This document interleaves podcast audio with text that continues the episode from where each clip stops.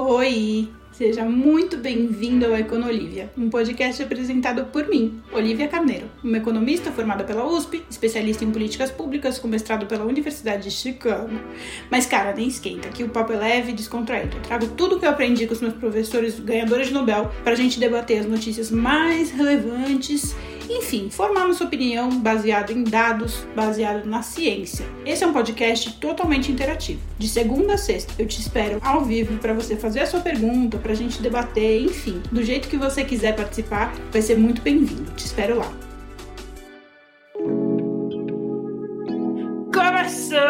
Bem-vindos ao Econolívia, este podcast diário sobre notícias com a minha leitura econômica, sobre os acontecimentos, principais acontecimentos do Brasil e do mundo. Essa semana os episódios foram bem ricos, né? A gente tinha bastante coisa para falar todos os dias, a gente falou sobre bastante coisa. Inclusive, expliquei de formas diferentes mecanismos da economia para ajudar o entendimento, para facilitar o entendimento. Contudo, meus queridos, o que eu queria falar é que hoje tá mais fraquinho de notícia, tá? Porque a maioria das notícias que tem é, já eram esperadas, né? A gente já tinha conversado antes sobre. Por exemplo, ontem, quarta-feira, dia 1 de fevereiro, vocês sabiam que falava dia 1 de fevereiro e não dia 1 de fevereiro? Vocês sabiam disso? Pois é, não sei porquê, mas não se pode falar dia 1 de fevereiro, fala-se dia 1 de fevereiro. Pois bem, no dia 1 de fevereiro, vulgo ontem, quarta-feira, foi a chamada, a primeira chamada super quarta do ano, em que nós temos os anúncios né, da reunião do Copom, do Banco Central Brasileiro e do Banco Central Americano, do Fed. O que, que acontece? A gente tem aí duas discussões relevantes, bem distintas, mas que é legal a gente estar tá por dentro para a gente entender o que está acontecendo no nosso Brasil e no nosso mundo. No Brasil, o Banco Central ele decidiu não aumentar mais, mas também não reduzir a taxa de juros. E aí, a gente está vendo um conflito que eu já comentei em vários outros episódios do podcast. Quais são esses conflitos? Primeiro lugar, o Banco Central, ele, a gente gosta da ideia de autonomia do Banco Central, porque o Banco Central ele justamente tem interesses que nem sempre estão alinhados com a política de governo. Por que política de governo? Porque governo não é Estado. O governo ele é uma política governamental, ou seja, que tem um, um grupo né, que está no poder, um presidente eleito tal, que tem um, uma agenda de interesses, uma agenda de propostas, que ele vai governar de acordo com essa agenda dele. Já uma política de Estado é uma política, ela está desvinculada ao, enfim, ao político eleito, ao partido, ela está vinculada a uma ideia de Estado. Tipo, a Constituição, ela é do nosso Estado, ela não é uma coisa política, com interesses políticos, tipo, vai mudar o governo e vamos continuar com a mesma Constituição, com as mesmas regras sendo regidas e tudo mais. Então, essa é a diferença de política de Estado e política de governo. E o que, que, tem a ver isso, né? O Banco Central ele tem políticas que a gente pode dizer que são mais de Estado, porque o Banco Central ele não toma decisões de acordo com o interesse do aquele político que está no governo, naquele né, presidente, aquele partido político que está no governo. Ele tem um interesse objetivo que foi traçado lá atrás, quando a gente definiu o nosso Banco Central, que é justamente controlar a inflação, né, estabelecer uma meta, controlar a inflação, definir as taxas de juros justamente para isso e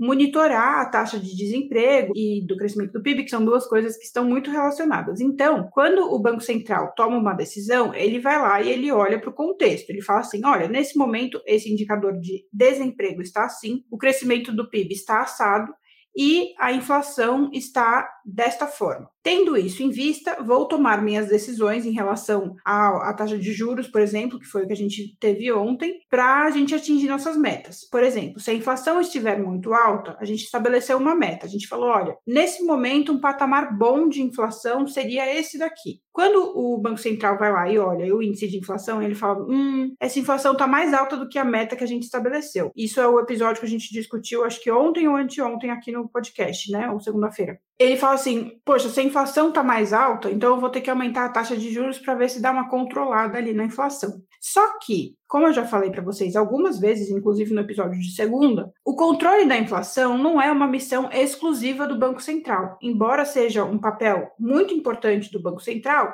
a política de governo também afeta a inflação como o governo vai estabelecer as regras e vai dar as diretrizes para o nosso mercado funcionar, também vai afetar a inflação. Então, quando a gente tem essa, essa situação de inflação, o Banco Central ele toma uma decisão que nem sempre está alinhada com o que o governo gostaria que fosse. E é isso que a gente está vivendo nesse momento, é esse embate que a gente está vivendo nesse momento aqui no Brasil. Porque o Lula já entrou com o pé no peito falando: ah, se a inflação não está dentro da meta, deveríamos mudar a meta. Porque, sabe, ao invés de reconhecer o problema, a gente torna aquilo como se não fosse um problema.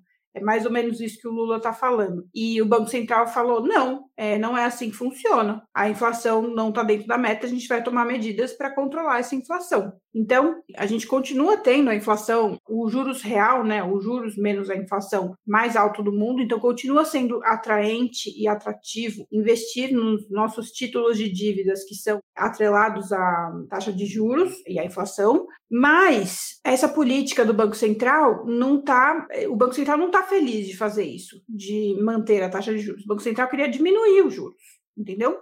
Porque se ele reduz a taxa de juros, tem uma tendência a economia faiscar ali um pouco mais, sabe? A fluir um pouco mais, gerar mais emprego, as pessoas contraírem mais empréstimos, então as pessoas vão empreender mais, vão, sei lá, comprar casa, vai gerar um pouco mais economia se ele diminuir a taxa de juros.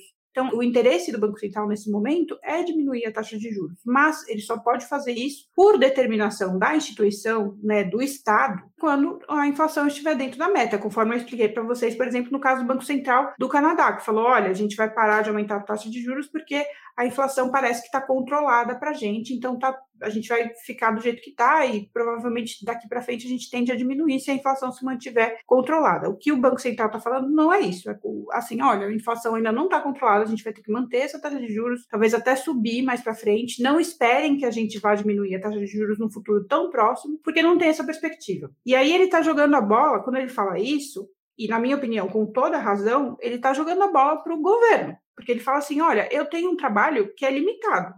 Eu fiz o que eu pude durante o governo Bolsonaro, e vamos ser sinceros que o Campos Neto arrasou no governo Bolsonaro. O governo Bolsonaro só teve economia minimamente sem ser um completo desastre, porque o, o Banco Central fez bem o seu papel, porque o, governo não fez tão bem o seu papel. Mas agora que está no novo governo, provavelmente Campos Neto vai continuar fazendo um excelente trabalho no Banco Central, porque ele é um excelente líder do Banco Central. Então, até aí, o Banco Central está tá arrasando, tá? E isso não sou eu que estou falando, só eu. A gente é um consenso entre os economistas. A gente viu ali o Meirelles falando para o Lula: ô Lula, baixa a bola aí, escuta o que o Banco Central está falando, não, é, não vale a pena você comprar briga com o Banco Central. O Banco Central tem ali as suas missões e você tem as suas coisas para fazer, então vai fazer suas coisas. E agora foi o Alexandre Schwartzman, que também já foi presidente do Banco Central e do Brasil, né? É um puta de um economista, foda pra caralho, que inclusive me segue no Twitter, gente, eu me acho e aí ele falou também, ele falou, meu, não,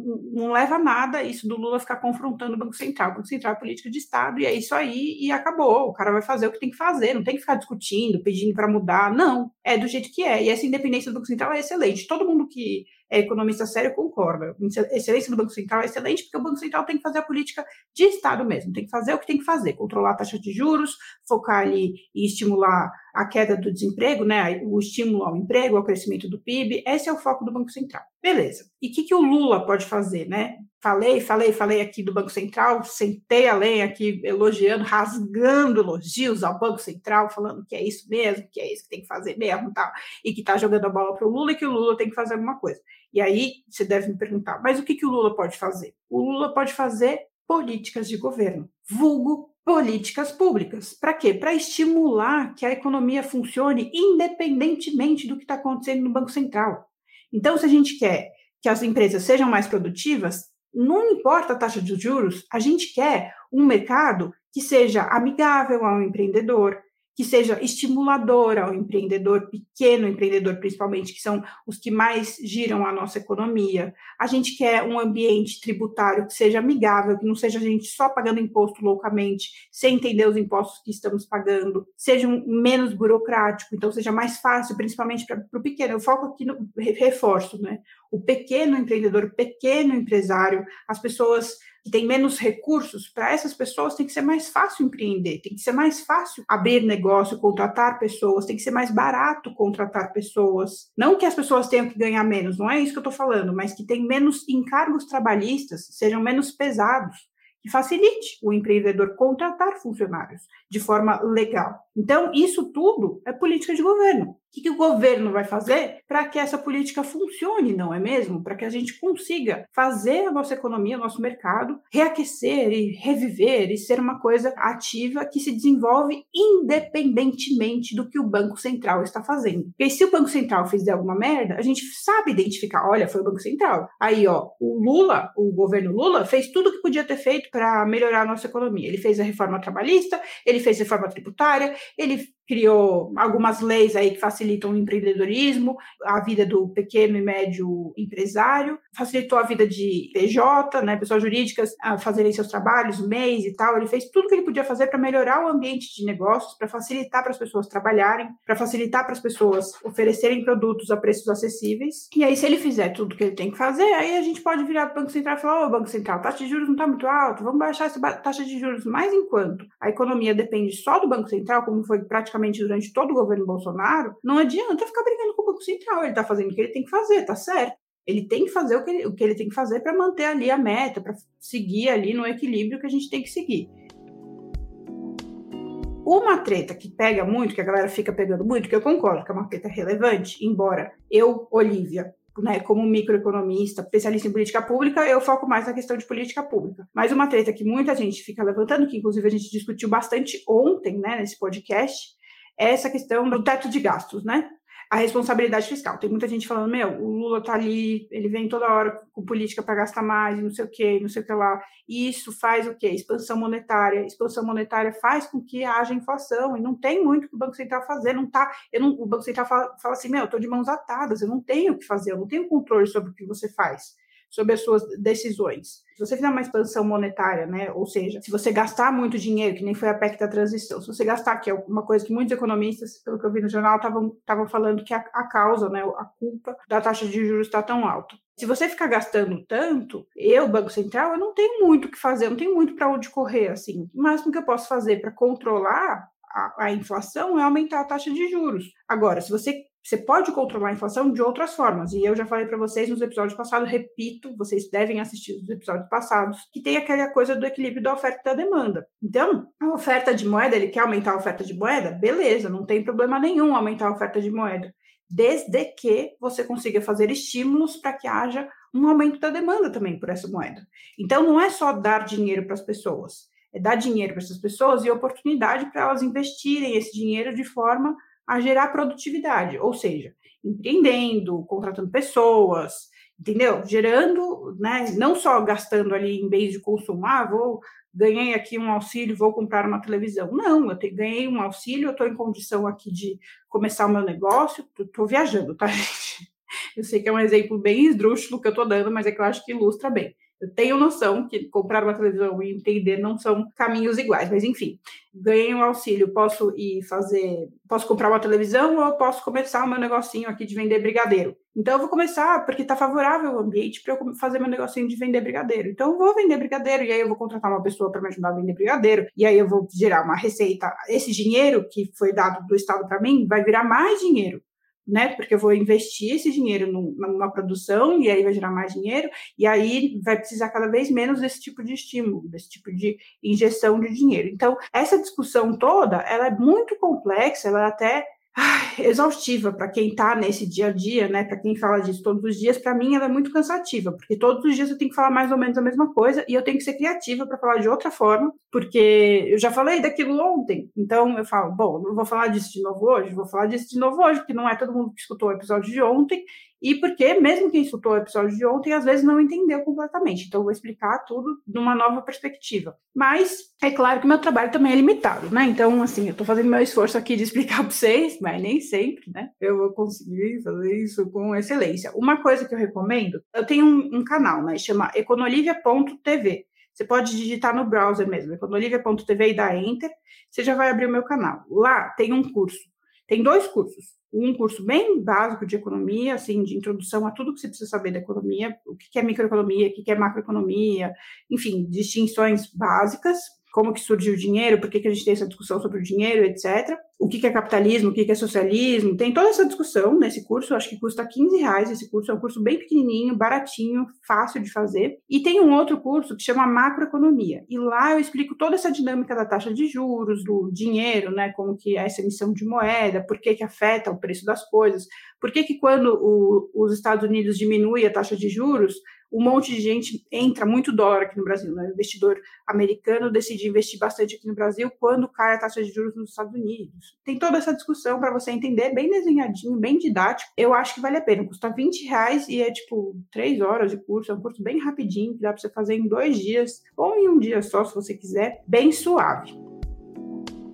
Bom, a gente falou aqui sobre o Banco Central do Brasil, a decisão do Banco Central do Brasil. Porém, meus amores, a gente tem também a discussão do Banco Central americano. O que aconteceu? O Banco Central americano decidiu aumentar mais um pouquinho, mais um tiquinho, a taxa de juros lá nos Estados Unidos. E esse tiquinho, ele é menor do que foi o último aumento. Então, ele desacelerou o aumento. O que é desacelerar o aumento? Pensa num carro em movimento. Se você está pisando o pé no acelerador, você está indo cada vez mais rápido. Agora, se você decide falar, hum, eu não vou acelerar muito, você fica só no, no, no mínimo necessário para manter o movimento. Você continua acelerando ali, mas você não está acelerando mais tão rápido quanto você estava quando você estava com o pé socado lá no fim do pedal, entendeu? Isso que é a desaceleração. É bom vocês entenderem a diferença de desaceleração para regressão, né? Para regredir, você teria que apertar o, o, freio, correto? Teria que apertar o freio. Você fala, hum, estou aqui na velocidade 120 por hora, vou frear para o carro parar. E aí, para você regredir, você precisaria colocar na marcha ré e acelerar para trás. Tem esses três movimentos, certo? Movimento de aceleração, tem o movimento de parar o carro, né? Que é o freio, e tem o movimento de regredir. Quando a gente fala em desacelerar, a gente está falando que a aceleração continua, só que ela está cada vez menor. Então, se antes ele aumentou a taxa de juros em 0,5%, agora ele vai aumentar em 0,25%, entendeu? Ou seja, um quarto, 1%, enfim, que é metade do que ele estava aumentando antes. E aí, o que se espera é que cada vez ele vai aumentando menos. Então, na próxima ele aumenta 0, sei lá, 0,20%. E na outra, 0,1%. Até chegar no zero, que, é que seria equivalente a freio. E aí, para regredir, ele teria que fazer a taxa de juros ao contrário, que ele não vai fazer. Mas, enfim, é essa a ideia. O que, que ele ele falou, né? O que, que o Jeremy Powell falou, que é o homem mais poderoso do mundo neste momento? Ele falou assim: gente, eu não acho que vocês devem esperar que eu vá parar de aumentar a taxa de juros esse ano. A inflação deu uma melhorada, sim. A gente não pode negar que a inflação deu uma melhorada, mas ela continua sendo um fator preocupante, porque os Estados Unidos, se tiver com uma inflação alta, a gente fica numa situação muito complicada. Os Estados Unidos não é uma economia que lida bem com inflação alta, então a gente precisa controlar. Eu não vou parar de aumentar a taxa de juros enquanto não me sentir confortável. É uma linha bem parecida com o que está acontecendo no Banco Central, porque obviamente outra economia, outros problemas. Enquanto eu não me sentir seguro para realmente parar de aumentar a taxa de juros, eu não vou parar. Então não esperem isso de mim. E por que, que é importante essa discussão, né? Do não esperem isso de mim e do Banco Central falando, olha, Lula, enquanto você não tomar medidas aí, vai ficar difícil e tal. Porque quando você entra nessa onda, né? Que eu sempre falo para vocês que vocês têm que ler no noticiário econômico. Saiu o indicador, sei lá, saiu o dado de inflação. A inflação aumentou 10% no último mês, que é uma inflação muito alta. Você não deve se prender a esse fato para você entender se isso vai ter efeito ou não na nossa economia. Você deve se prender à seguinte informação. Presta atenção aí, TikTok. É bem sério. Quando sair o dado, a inflação aumentou 10%, a primeira informação que você vai buscar vai ser: isso estava dentro ou fora das expectativas? Por quê? Porque se os economistas já haviam previsto que a inflação ia aumentar 10% nesse mês, que é um número absurdo, todas as medidas que precisavam ser feitas foram feitas. Então, ele já precificou esse aumento da inflação nos títulos que ele vai vender no, no banco, nas ações dele, nos negócios, né, de quem faz negócio, de quem é do mundo dos negócios. Então, quem está nesse, por exemplo, eu sou empresária e eu sei que os economistas estão esperando que no próximo mês tenha um aumento de 10% da inflação. Eu, empresária, já vou me antecipar já vou aumentar meus preços ali, já vou negociar com o fornecedor, tendo em vista que vai ter esse aumento de preço, entendeu? Eu já, eu já me preparo para isso. Todos os agentes da economia se preparam para esse resultado. Agora, se a economia inteira estava esperando um aumento de 5%, eu estou falando números fictícios, tá? Esses números são bem ruins, são bem absurdos.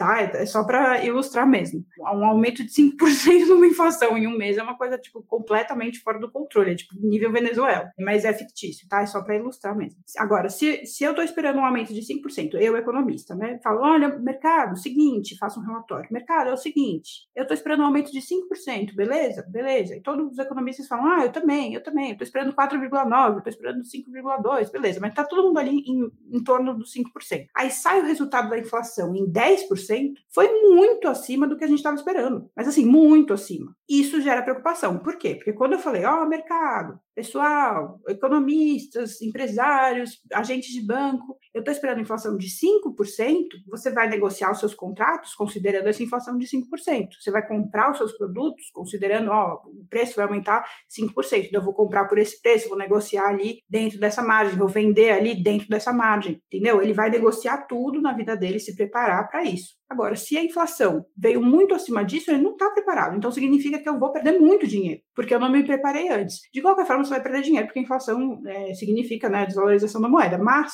você vai perder muito mais porque você não se preparou. Então, quando sai qualquer indicador, qualquer indicador da economia, qualquer um que seja, mas principalmente inflação, porque a inflação sai quase todo dia algum dado de inflação aqui no Brasil. Né? Quando você vai olhar, você olha e fala: tá, saiu esse dado, mas ele está dentro ou fora da expectativa? Ele foi acima do esperado ou abaixo do esperado? Ou dentro do esperado, né? Geralmente está dentro do esperado. Mas se estiver acima do esperado, você já se preocupa, você fala, putz, não é bom, é sinal de que o preço das coisas está aumentando mais rápido do que a gente achou que estava aumentando, então ninguém está preparado para isso. Agora, se for abaixo do esperado, aí você fala, putz, a economia está melhor do que o que a gente tinha imaginado. Que bom, né? Ufa. Isso para inflação. Agora, se for para PIB, é o contrário né? Se o PIB cresceu mais do que esperado, sei lá, o PIB cresceu no último mês 15%, que também é uma coisa absurda, impossível de acontecer. Mas enfim, se o PIB cresceu 15% no mês e a gente estava esperando que fosse crescer 5%, poxa, ele cresceu muito mais do que a gente esperava. Mas muito mais. E o PIB é o crescimento da economia. Então a gente fala, meu, animal, a economia está bombando, a gente nem estava esperando por isso, a gente calculou errado, a economia está muito melhor do que a gente imaginava. Se o PIB cresceu 2%, a gente estava esperando 5%. Aí você fala, putz, olha só que merda o PIB cresceu menos do que a gente estava esperando que crescesse, ou seja, a economia está pior do que a gente imaginou que estivesse. Isso é o que dá a leitura, é isso que anima ou desanima o mercado financeiro. Quando os investidores falam, ah, a bolsa vai cair, caiu. Por quê? Porque o PIB cresceu menos do que esperado. Aí os investidores ficam, ah, meu Deus, é o fim do mundo, o Brasil vai acabar. A gente previu que o PIB ia crescer 5%, ele cresceu 2%, sinal de que a crise está muito pior do que a gente imaginava. Meu Deus do céu, vou vender tudo. Aí cai as ações e fica aquele caos. Aí no mês seguinte vai e sai o contrário, né? A gente espera que o PIB crescesse 2%, aí o PIB cresce 5%, aí o pessoal do mercado financeiro, oh meu Deus, a economia está muito melhor do que a gente imaginava. Vou comprar tudo, vou comprar tudo. Aí as ações vão subindo tudo rapidinho. Ufa, falei bastante, né? Eu acho que a última notícia bombástica que vai sair hoje, né? Tipo, ah, teve algumas coisas, ó, vou passar para vocês alguns, alguns panoramas gerais, depois dessa explicação, mega explicação, né? Teve a notícia do Powell que falou, ó, não vai comemorar, hein? Eu aumentei menos, mas pode ser que eu aumente mais a taxa de juros. O Powell é o cara lá dos Estados Unidos, né? Do Banco Central Americano. Aí teve o Meta, né, que teve um, um, resultado de resultado trimestral, né, resultado de receita, gastos, né, lucro ou prejuízo da empresa parece que foi melhor do que o esperado. A, a expectativa estava sendo bem ruim para o Meta e foi acima do esperado. Então parece que a galera ficou feliz com isso. E além disso, o Facebook anunciou ontem, se eu não me engano, eu não sei, eu não lembro o número exatamente que eu tava, eu li um pouquinho antes de eu dormir, mas anunciou que cresceu a base de usuários e que para eles é uma notícia boa porque o Facebook, vocês sabem, né? Principalmente o pessoal do TikTok sabe, o Facebook é, um, é uma rede social que está se acabando. E, enfim, o, o crescimento do número de usuários pode ser uma coisa positiva aí para a plataforma, isso anima um pouco os mercados, anima a indústria tech, que estava toda desanimada, achando que o Facebook estava chegando ao fim da sua vida útil, mas não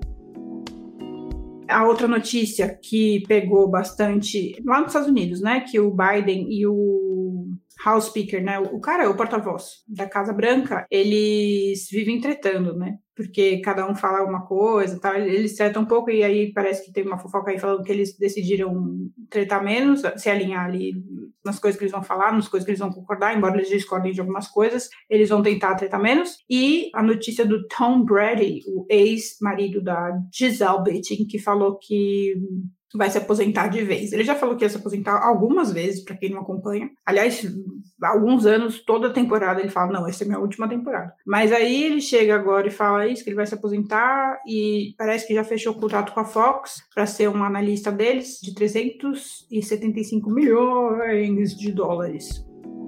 Teve a notícia do Netflix, que saiu em todos os lugares. Eu acho que a Netflix pagou para as pessoas fazerem essa notícia, porque essa notícia não é nada demais, na minha opinião, mas é que eles vão dificultar para as pessoas compartilharem a senha, né? O que, que, acontece, né? A Austrália faz parte do Reino Unido. E aí, a moeda na Austrália, né? o dinheiro na Austrália, tipo, a nota de 5 dólares, e era, né, antigamente, quando tinha a Rainha Elizabeth, era com a carinha da Rainha Elizabeth, porque, né, a soberania e tal. Só que eles decidiram, desde a morte da Rainha Elizabeth, na Austrália vem vindo muito uma discussão se eles deveriam se tornar uma república, sair dessa monarquia e virar uma república totalmente independente. E aí, o que eu achei curioso é que eles decidiram que na, nessa moeda não vai ter, nessa moeda, nessa né, nota, né, não vai ter mais, não vai ser substituída a cara da Rainha Elizabeth pelo Charles III. Vai ser substituída por, por uma cara de um aborígene. Eu não sei se é assim que fala, gente, eu tô fazendo tradução literal, tá? No inglês eles falam aboriginal, mas enfim, é um o nativo da terra, né, e não um colonizador. Eu achei isso super legal, modéstia à parte. Eu sei que é uma coisa que, enfim, é, muda pouca coisa na nossa vida, aliás, provavelmente não muda nada, mas eu acho que é legal a gente ter essas discussões de tempos em tempos da mudança da nossa sociedade, né? Eu queria comentar essa história do Marcos Duval, que é senador do Espírito Santo e que falou ontem, né, e hoje está em todos os jornais, que ele falou que o Bolsonaro fez pressão por golpe e diz que vai renunciar ao mandato de senador. Em live nas redes sociais, o senador pelo Espírito Santo, Espírito Santo, desculpa, não especificou quando o ex-presidente teria abordado sobre o tema, mas disse ter denunciado o caso. É isso, ele já renunciou. Essa notícia aqui já está atrasada, porque aqui está falando que ele já renunciou. Meu Deus do céu. E aí, essa notícia agora da, da jornalista, né, apresentadora Glória Maria, que morreu aos 73 anos. O ícone do jornalismo e da TV brasileira, Glória, estava internada para tratamento de câncer. Que dia triste, bem triste. Não consigo nem terminar esse podcast em alto astral como eu gosto de tentar fazer.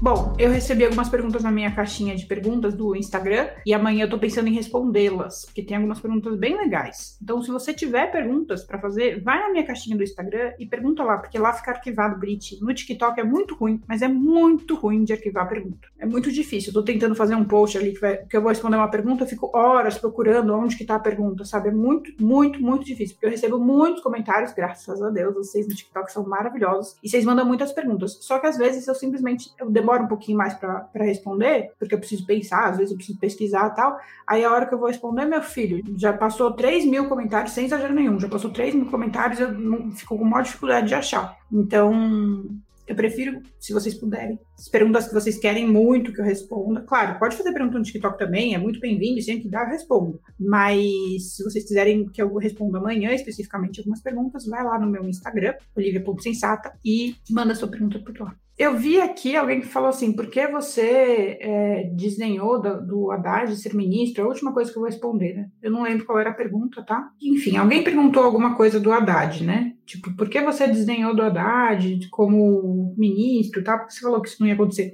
Cara, um salve para você, Moraes Marinho 37. O que aconteceu foi justamente isso, né? É, o Haddad não é o favorito da aliança do Lula, ele não é o favorito do mercado.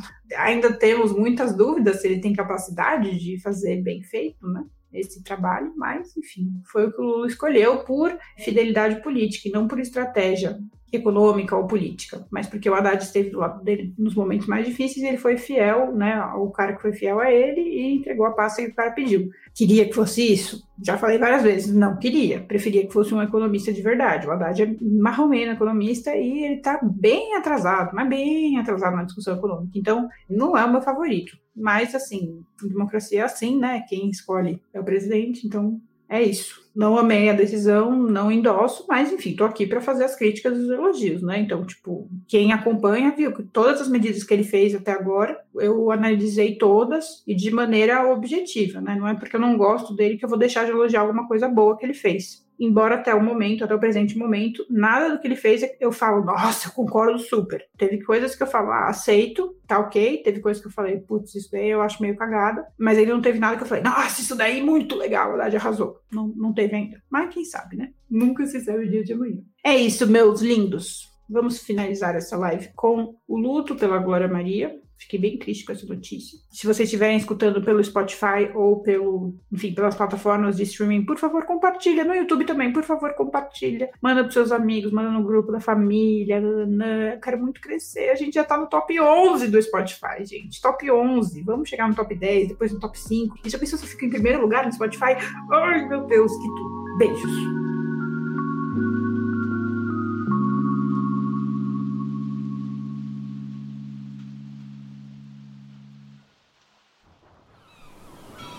Este podcast foi editado pela Maremoto.